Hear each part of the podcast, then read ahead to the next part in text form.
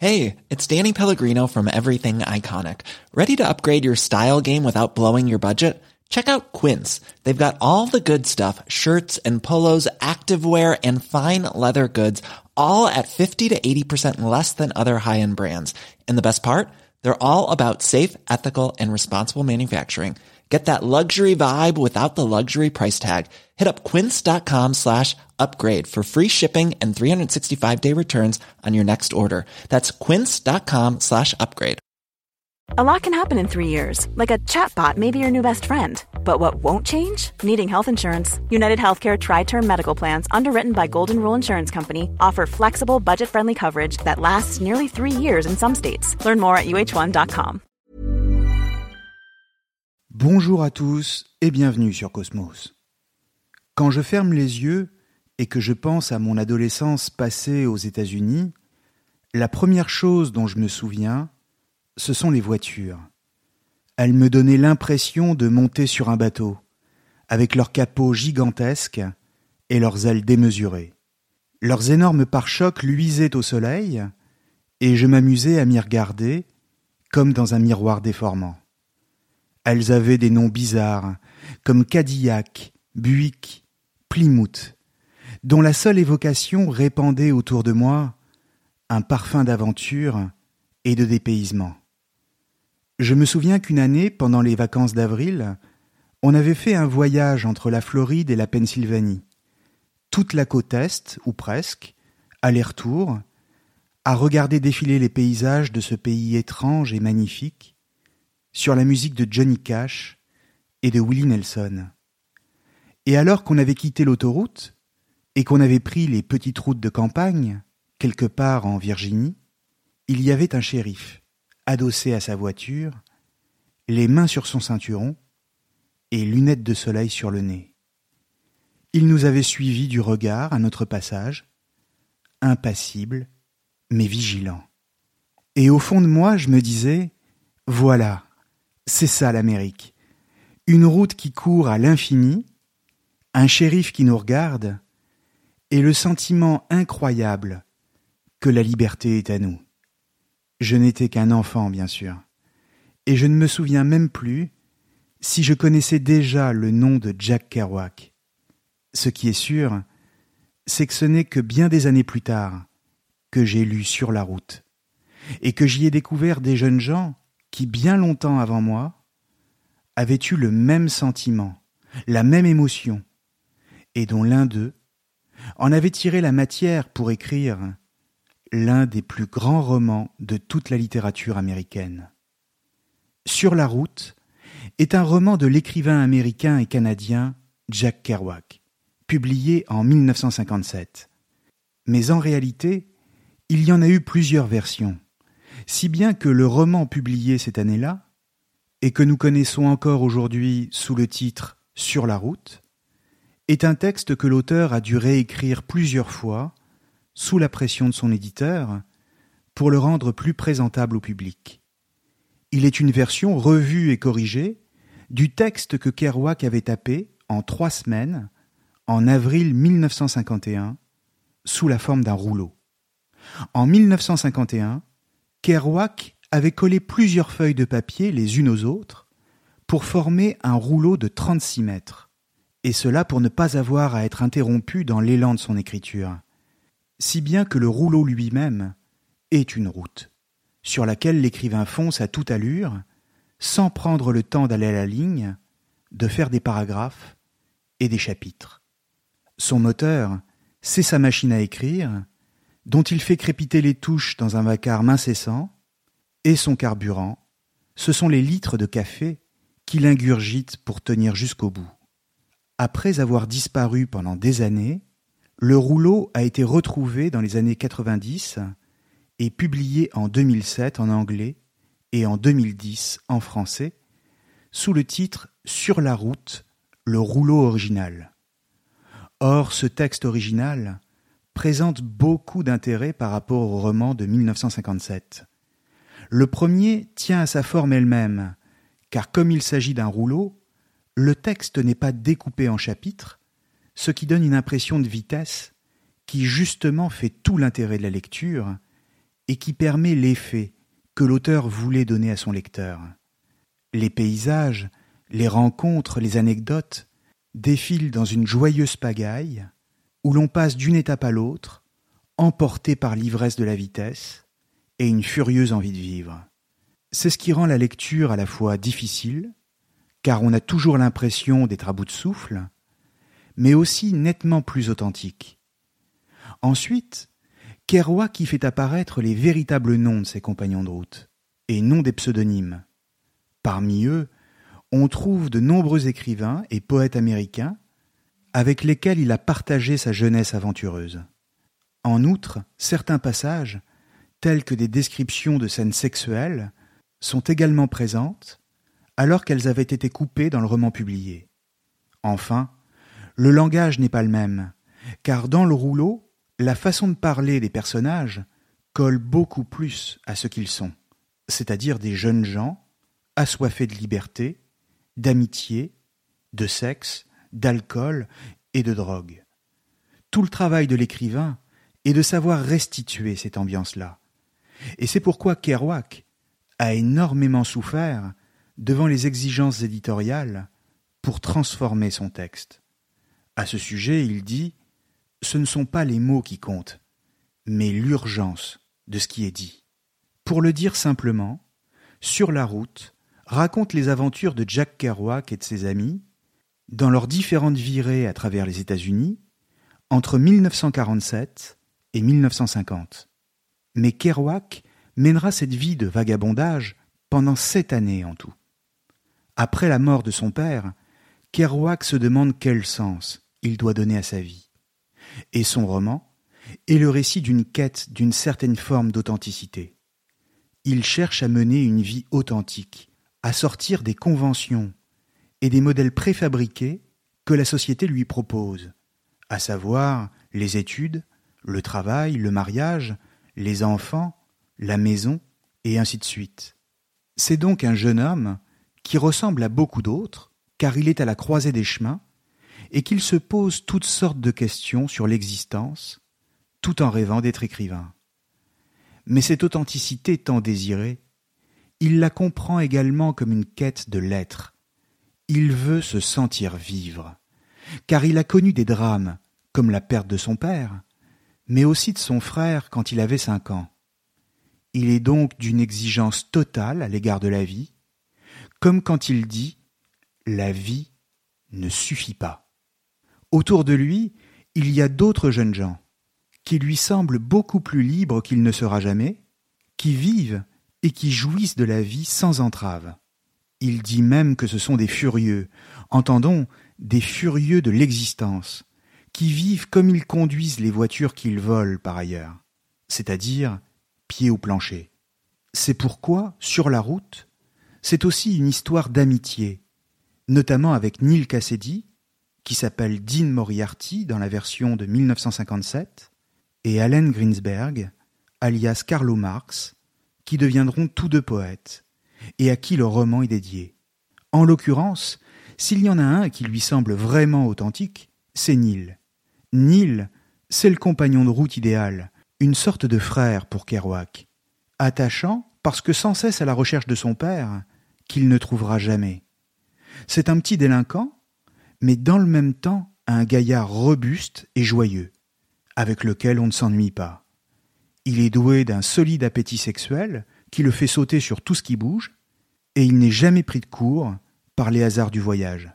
En clair, il sait se débrouiller, et fascine presque instantanément tous ceux qu'il rencontre. Mais le problème, c'est que Nil est tout aussi capable de vous emporter dans sa folie que de vous y laisser et de vous abandonner en plein Mexique, alors que malade et sur un lit d'hôpital, vous avez besoin d'aide. Nil, c'est l'art de brûler la vie par les deux bouts, quitte à vous brûler avec, s'il le faut. Authentique, certes il l'est, mais cette authenticité, cette capacité à jouir de la vie, a aussi un revers, une face plus sombre, comme si la vie de tous les jours faisait appel à d'autres qualités, que celle de la fureur et de la quête de l'absolu. En d'autres termes, il déçoit beaucoup.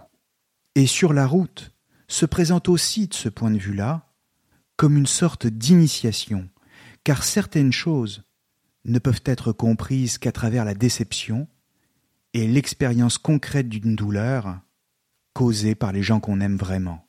Voici comment Kerouac décrit Neil au début du roman, quand il explique qu'il avait déjà entendu parler de lui avant de le rencontrer, comme on entend les histoires de personnages mythiques, légendaires même, et dont on aimerait devenir l'ami. La traduction est de José Camoun. Il dit Avec l'arrivée de Neil, a commencé cette partie de ma vie qu'on pourrait appeler ma vie sur la route. Avant, j'avais toujours rêvé d'aller vers l'ouest, de voir le pays. J'avais toujours fait de vagues projets, mais sans jamais démarrer, quoi. Ce qui s'appelle démarrer.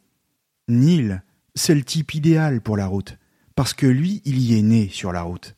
En 1926, pendant que ses parents traversaient Salt Lake City en bagnole pour aller à Los Angeles. La première fois que j'ai entendu parler de lui, c'était par Al Chase, qui m'avait montré quelques lettres écrites par lui depuis une maison de correction dans le Colorado. Ces lettres m'avaient passionné parce qu'elles demandaient à Al, avec une naïveté attendrissante, de tout lui apprendre sur Nietzsche et tous ces trucs intellectuels fabuleux pour lesquels il était si justement célèbre. À un moment, Allen Ginsberg et moi, on avait parlé de ces lettres en se demandant si on finirait par faire la connaissance de l'étrange Neil Cassidy. Ça remonte loin. À l'époque où Neil n'était pas l'homme qu'il était aujourd'hui, mais un jeune taulard, auréolé de mystère. On a appris qu'il était sorti de sa maison de correction, qu'il débarquait à New York pour la première fois de sa vie, le bruit courait aussi qu'il avait épousé une fille de seize ans, nommée Louane.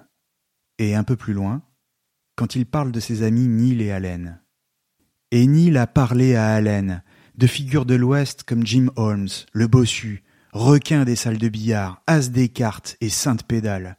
Il lui a parlé de Bill Thompson, d'Al Inkel, ses copains d'enfance, ses copains des rues. Ils ont foncé dans la rue tous les deux, tout ce qui les entourait les beautés, façon première manière, qui est devenu depuis bien plus triste et plus lucide aussi. Mais à l'époque, ils dansaient dans la rue comme des ludions, et moi je traînais la patte derrière eux, comme je l'ai toujours fait quand les gens m'intéressent, parce que les seuls qui m'intéressent sont les fous furieux, les furieux de la vie, les furieux du verbe, qui veulent tout à la fois, ceux qui ne baillent jamais, qui sont incapables de dire des banalités, mais qui flambent, qui flambent, qui flambent, jalonnant la nuit, comme des cierges d'église. Fin de citation. Mais avant même de raconter cette amitié, ce dont il s'agit dans le roman, c'est peut-être avant tout d'un certain état d'esprit. Et c'est cela qu'il faut y chercher, avant même d'y voir une histoire précise, car celle-ci est quasiment absente. Il s'agit de restituer une certaine manière de vivre, dont toute une génération, que l'auteur a lui-même baptisée la Beat Generation, va ensuite s'emparer. Mais alors de quoi s'agit-il?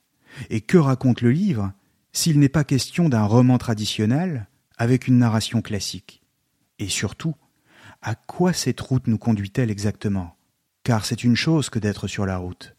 Mais encore faut-il savoir pour aller où? Et si cette route n'avait pas de fin, pas de point d'arrivée, pas de but? Et qu'en somme, elle ne conduisait nulle part qu'à elle-même? Cela voudrait-il dire que le roman aurait une visée autre que celle de la seule et simple contestation sociale. Pour le comprendre, il faut remonter un peu le temps et se remettre dans le contexte de l'Amérique des années 1940, au moment de l'après-guerre. Le monde sort alors d'un conflit qui a fait environ 60 millions de morts, et il est entré dans l'ère nucléaire après que les États-Unis aient lancé deux bombes atomiques sur le Japon, à Hiroshima et Nagasaki. La fin du conflit a renforcé les États-Unis dans leur situation de première puissance mondiale et a ouvert une guerre d'un autre type, une guerre froide, contre l'URSS et le bloc communiste. Mais l'enjeu de cet affrontement entre les deux blocs n'est pas seulement la démocratie, le libre marché et la société de consommation. Il s'agit aussi de défendre un idéal de vie, qui va rapidement s'étendre à l'ensemble de la planète, un idéal de vie à l'américaine, l'American Way of Life, selon lequel Le bonheur se trouve non seulement dans la production et la consommation de masse, mais aussi dans la croyance en un idéal du bien fondé sur la religion et l'union dans le respect de la Constitution et de la bannière étoilée. En clair, le dollar, Dieu et la Constitution forment un ordre social conquis progressivement et de haute lutte par des générations d'hommes et de femmes au cours des 300 dernières années depuis le XVIIe siècle. C'est ce qu'on appelle le credo américain, c'est-à-dire les croyances fondamentales qui unissent le peuple américain. Or, ce credo est maintenant perçu comme un carcan par une génération qui en rejette les codes et qui rêve de s'émanciper de la morale imposée par leurs parents, celle du travail et de la vie bourgeoise, du mariage et de l'Église le dimanche, de sorte que deux Amériques se font face, celle de la fidélité au credo sur fond de puritanisme et celle de l'émancipation. Aux yeux de la première, toute tentative de changement est perçue comme une critique, favorable au communisme, et donc comme un danger qu'il faut absolument éradiquer. Au pays de la liberté, les agitateurs de la contre-culture, qu'on appelle désormais les beatniks, ne sont pas les bienvenus dans le contexte prochain du maccarthisme et de la chasse aux sorcières. C'est pourquoi Kerouac va jusqu'à dire qu'il se sent comme un étranger dans son pays. Sur la route est le cri de révolte et de fureur d'une génération contre ces valeurs-là. Cette génération, c'est ce que Kerouac a appelé la Beat Generation, comme je le disais tout à l'heure. Beat, B-E-A-T, qui signifie littéralement rythme. Cela renvoie donc d'abord à l'idée du rythme, et donc de la musique, omniprésente dans le roman, qui est porteuse en elle-même des valeurs de la contre-culture, comme le jazz par exemple, avec Charlie Parker. Ce rythme au sens musical du terme est d'ailleurs amêlé à celui des moteurs, lesquels se confondent dans le vacarme de la route. Mais le terme beat, c'est aussi l'idée de la pauvreté, car il peut aussi signifier faucher en argot, et encore dans un autre sens, la béatitude, le bonheur ultime. La Beats Generation, c'est donc le concept clé d'une génération qui voit le jour aux États-Unis, mais qui cherche à fuir les standards de la société capitaliste et sa définition du bonheur matériel pour vivre dans la pauvreté et le voyage tout en étant joyeux. Le beat, c'est être pauvre mais joyeux, disait Kerouac. Il s'agit de se libérer de l'avoir pour vivre dans l'être et en ce sens, c'est une joie fondée sur une certaine forme de détachement spirituel et de poésie, comme dans ce passage où Jack Kerouac voyage à l'arrière d'un camion avec quelques compagnons de circonstance qui se comprennent à demi-mot et qui partagent le même sentiment de plénitude dans l'immensité du Wyoming. Écoutons ce passage, l'un des plus beaux et des plus connus du roman d'ailleurs, et qui n'est pas sans poésie. Le camion était prêt à repartir. On allait sur minuit, il faisait froid. Jean, qui ne comptait plus sur ses doigts ni sur ses orteils le nombre de fois où il avait sillonné le pays, a dit que si on ne voulait pas se geler, il n'y avait qu'une chose à faire, se blottir tous sous la grande bâche.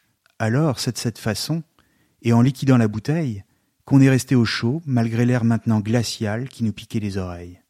Plus on grimpait dans les hautes plaines, plus les étoiles étaient brillantes. Nous étions dans le Wyoming à présent. Allongé de tout mon long, je gardais les yeux rivés sur la splendeur du firmament. Je bénissais les heures glorieuses que j'étais en train de vivre, tout le chemin parcouru depuis Bear Mountain, et la façon dont les choses avaient fini par s'arranger. J'étais aussi pas mal émoustillé à la perspective de ce qui m'attendait à Denver. Tout, n'importe quoi, ça ferait mon affaire. Et Mississippi Hey, it's Danny Pellegrino from Everything Iconic. Ready to upgrade your style game without blowing your budget? Check out Quince. They've got all the good stuff, shirts and polos, activewear and fine leather goods, all at 50 to 80% less than other high-end brands. And the best part? They're all about safe, ethical and responsible manufacturing. Get that luxury vibe without the luxury price tag. Hit up quince.com slash upgrade for free shipping and 365 day returns on your next order. That's quince.com slash upgrade. Hiring for your small business? If you're not looking for professionals on LinkedIn, you're looking in the wrong place. That's like looking for your car keys in a fish tank. LinkedIn helps you hire professionals you can't find anywhere else, even those who aren't actively searching for a new job but might be open to the perfect role. In a given month, over 70% of LinkedIn users don't even visit other leading job sites. So start looking in the right place. With LinkedIn, you can hire professionals like a professional. Post your free job on linkedin.com slash people today. Quality sleep is essential. That's why the Sleep Number Smart Bed is designed for your ever-evolving sleep needs. Need a bed that's firmer or softer on either side? Helps you sleep at a comfortable temperature? Sleep Number Smart Beds let you individualize your comfort so you sleep better together. JD Power ranks Sleep Number number 1 in customer satisfaction with mattresses purchased in-store. And now, save 50% on the Sleep Number limited edition Smart Bed for a limited time. For JD Power 2023 award information, visit jdpower.com/awards. Only at a Sleep Number store or sleepnumber.com. Millions of people have lost weight with personalized plans from Noom, like Evan, who can't stand salads and still lost 50 pounds. Salads, generally, for most people, are the easy button, right? For me, that wasn't an option. I never really was a salad guy. That's just not who I am. But Noom worked for me. Get your personalized plan today at Noom.com. Real Noom user compensated to provide their story. In four weeks, the typical Noom user can expect to lose one to two pounds per week. Individual results may vary. Tippy Jean s'est mis à chanter. Il chantait d'une voix tranquille et mélodieuse, avec son accent des berges du fleuve. Une chanson toute simple. J'avais une mignonne chérie, une môme de seize ans. Il n'y avait pas plus jolie. Il répétait ce refrain en l'agrémentant d'un verre ou deux. Ça parlait de sa vie en général, de tout le chemin qu'il avait fait. Ça disait qu'il aurait bien voulu la retrouver, mais qu'il l'avait perdue pour de bon. Elle est rudement belle ta chanson, Jean, j'ai dit. J'en connais pas de plus tendre, il a répondu avec sourire. J'espère que tu arriveras où tu veux, et que quand tu y seras, tu seras heureux. Hein. Je m'en tire toujours, d'une façon ou d'une autre. Fin de citation. On voit que la soif de spiritualité se fait sentir face à la grandeur et à la splendeur du ciel, et à travers les divagations poétiques des voyageurs. Ils sont dans une sorte de recherche mystique du pur plaisir d'exister. Ils se laissent aller. C'est pourquoi bon nombre de jeunes gens de cette époque avaient également reconnu un auteur comme Hermann Hesse, autre grand écrivain voyageur, et dont j'avais parlé dans une autre vidéo, qui portait sur le loup des steppes, et qu'ils avaient entretenu avec lui une correspondance. Simplement, les réponses d'Hermann Hesse étaient distantes, et il ne se reconnaissait pas dans ce mouvement, car il considérait que la spiritualité mise en avant par la Beat Generation n'était que superficielle, et tenait plus à l'alcool et aux drogues qu'à une véritable quête intérieure. Et contre toute attente, c'est exactement le même constat que fera Jack Kerouac lui-même, dépité devant la contre-culture issue du roman, devenue une sorte de phénomène de foire, se caricaturant elle-même et se réduisant à une mode vestimentaire, à un art soi-disant subversif, et à des artistes qui combattent des moulins à vent en faisant de grandes déclarations de principe, tout en restant bien à l'abri dans les milieux new-yorkais. Kerouac, comme Hermann Hesse, se moque de cette soi-disant avant-garde culturelle, qui s'inspire pourtant de son roman, mais qui n'a jamais pris la route et qui ne sait pas ce que c'est que de vivre dans un véritable lâcher-prise, sans penser au lendemain, comme s'il suffisait d'enfiler un pantalon à pattes d'éléphant et d'avoir un bandeau dans les cheveux pour être un contestataire puissant face à l'ordre social. En réalité, la mode du beatnik lui semble une farce de mauvais goût, mais c'est pourtant à lui qu'on demande des explications. Dans son essai intitulé Réécrire l'Amérique, publié en préface de Sur la route, le rouleau original, Penny Vlagopoulos, professeur de littérature, cite Kerouac lui-même. Kerouac dit On va changer de nip et remiser les fauteuils du salon pour s'asseoir par terre. On aura bientôt des secrétaires d'État bit. On instituera de nouveaux oripeaux. on trouvera de nouvelles malveillances, de nouvelles vertus, de nouveaux pardons. Et Vlagopoulos d'ajouter Kerouac a assisté en personne aux dérives absurdes de l'avant-garde culturelle qui s'écartent souvent dangereusement des idées fondamentales dont elles sont pourtant issues. Il a bien compris que le potentiel subversif de l'art est soluble dans les pâles imitations qui minent de l'intérieur les articulations créatives de l'original. En clair, le beat est en train de passer du statut de contre-culture à celui de culture au sens institutionnel du terme, dès la fin des années 50, et donc de créer ses croyances, ses dogmes, ses certitudes, ses apôtres, et ainsi de suite, tout en ayant perdu le contact avec ses origines. Le pire, estime Kerouac, c'est que les jeunes beatniks s'imaginent en quête de spiritualité, sans même connaître la signification de ce mot. Mais alors justement, quels seraient les ressorts spirituels de la Beat Generation? Et s'ils existent, au-delà des habituelles relations que l'on prête à ce mouvement avec le bouddhisme, peut-on les rejeter aussi simplement sous prétexte qu'ils ont été dévoyés par une jeunesse le plus souvent en quête de sensations fortes? Car c'est un fait que ces jeunes gens, dans le roman, sont en quête d'une certaine forme de transcendance. Ils cherchent une élévation spirituelle dans le vagabondage, le laisser-aller, ainsi que dans le mépris du corps, de l'hygiène et de la santé.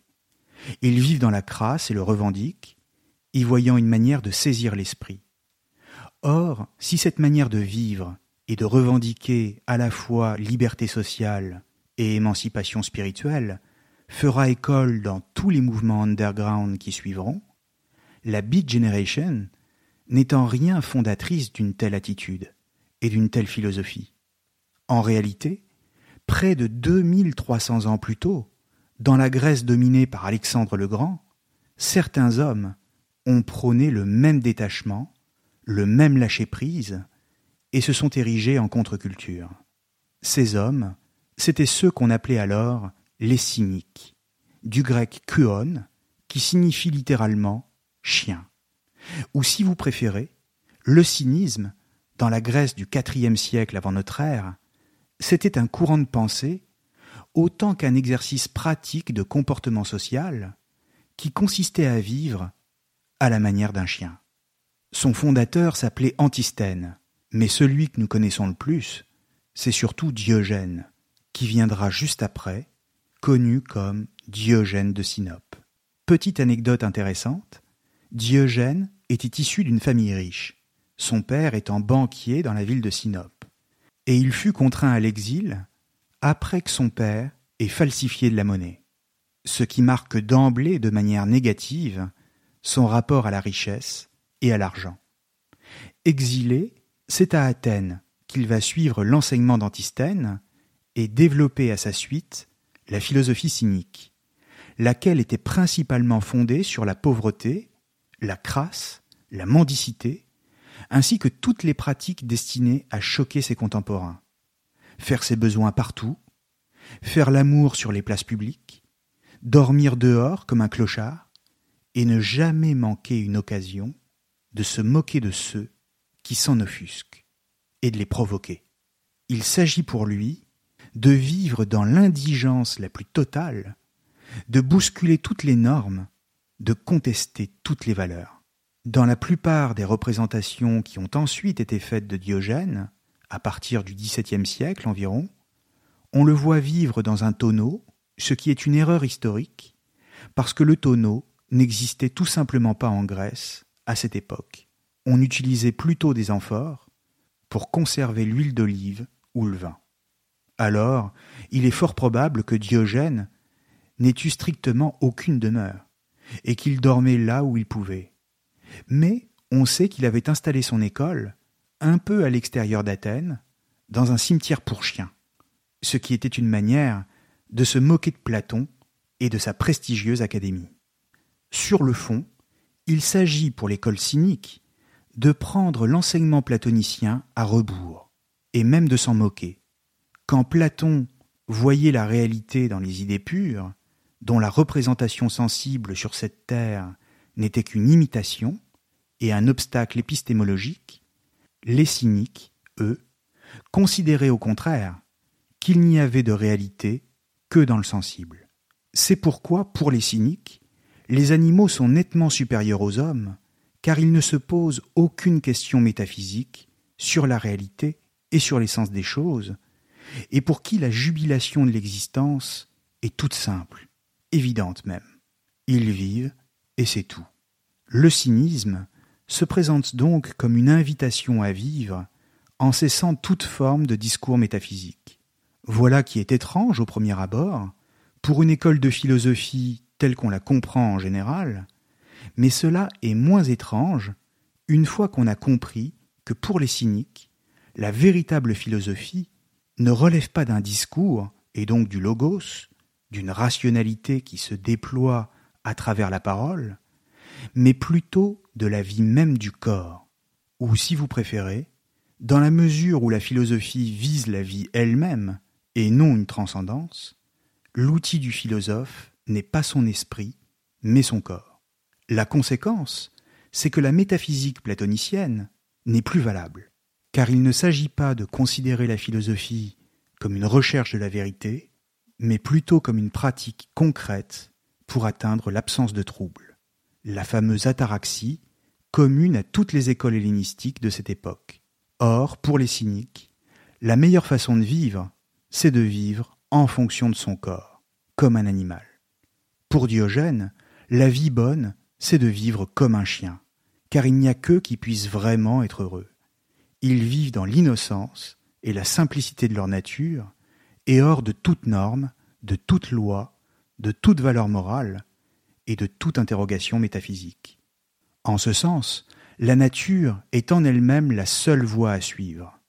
On mange quand on a faim, on boit quand on a soif, on fait l'amour dès qu'on en a envie, on urine dès qu'on en éprouve le besoin. Tout cela, c'est la nature. Mais dans le même temps, la voie qui consiste à suivre la nature, c'est aussi une ascèse, c'est-à-dire un ensemble d'exercices pratiques qui, tout en répondant aux besoins du corps, permet de s'en détacher et d'accéder à une libération spirituelle. Et tout l'intérêt du cynisme réside dans ce paradoxe qui consiste à prôner la satisfaction de tous les besoins du corps, mais cela pour mieux le maîtriser. Car quand le corps se fait silencieux, et qu'il se fait oublier parce qu'il est repu, alors c'est qu'on le possède et qu'on cesse d'être possédé par lui. C'est à cette condition que l'esprit peut jouir d'une forme de légèreté. Il s'agit de répondre à toutes ces exigences naturelles pour ne plus avoir à y penser et donc à en devenir esclave. Il ne s'agit pas de s'abandonner au plaisir pur et simple du corps, mais plutôt de trouver le moment à partir duquel l'abandon se fait maîtrise. L'ascèse n'est donc pas à confondre avec l'ascétisme, c'est-à-dire un mode de vie rigoureux et sans plaisir. C'est au contraire une recherche de jouissance spirituelle et qui passe par la libération par rapport au corps.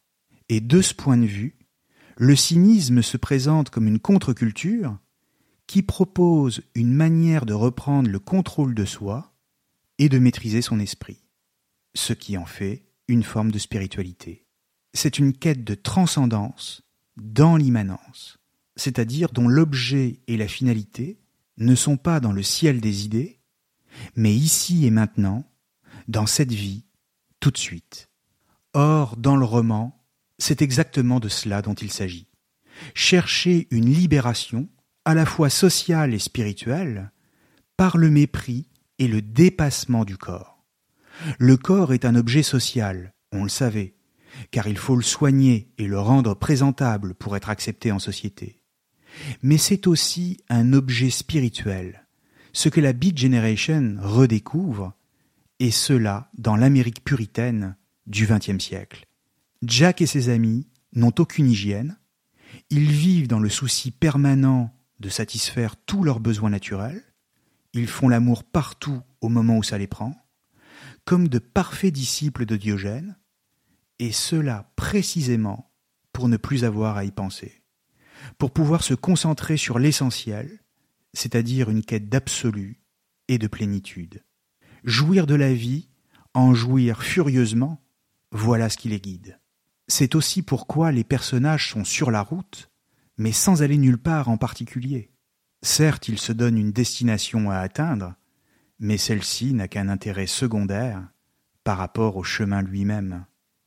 Enfin, on comprend également en quoi il s'agit d'un voyage initiatique, où la magie des paysages qui défilent reflète celle des mondes intérieurs des protagonistes, de leur soif d'absolu, mais aussi de leur poésie et de leur joie. Les lieux deviennent même des personnages en tant que tels, avec des noms qui chantent l'amour de Kerouac pour l'Amérique et ses espaces démesurés. La Louisiane, le Colorado, l'Arizona, la Californie, et au-delà, le Mexique. La route, c'est une ode à la vie, à la jeunesse éternelle et à la folie qui l'accompagne, au plaisir de déranger sans se prendre au sérieux, et de rire de ceux qui, bien qu'encore jeunes, étaient déjà vieux. C'est un poème, enfin, qui envoie valser la mort au bal des refusés, et qui lui fait un bras d'honneur dans un grand éclat de rire. C'est le récit d'une révolte qui n'est pas révolution, une révolte à la Camus en somme, mais qui, elle, fait l'éloge de la mesure au sens musical du terme. Vivre en mesure, c'est-à-dire vivre selon le beat, le rythme de la route, comme celui du jazz, et qui ne consiste en rien d'autre qu'à se laisser porter et à jouir de l'instant. Alors, il est vrai qu'aucun des personnages ne trouvera l'authenticité tant désirée. Mais quoi? Aucune authenticité n'est à notre portée, car vivre, ce n'est jamais que vivre sa vie, et non un absolu. La promesse de la route sera donc toujours déçue. Elle ne satisfera jamais totalement notre attente, et sûrement pas celle de Kerouac, insatiable. Mais le voyage est-il pour autant sans intérêt et dénué de sens? La route n'a-t-elle rien à apporter que désillusion et fatigue? Bien au contraire, car il y a de la sagesse au fond des rêves qui ne s'accomplissent pas. Elle nous a montré qu'il peut y avoir des expériences ratées, mais magnifiques, des amitiés perdues, mais qu'on n'oubliera jamais, des espoirs déçus, certes, et pourtant plus riches que toutes les conquêtes. Merci à tous et à très bientôt sur Cosmos.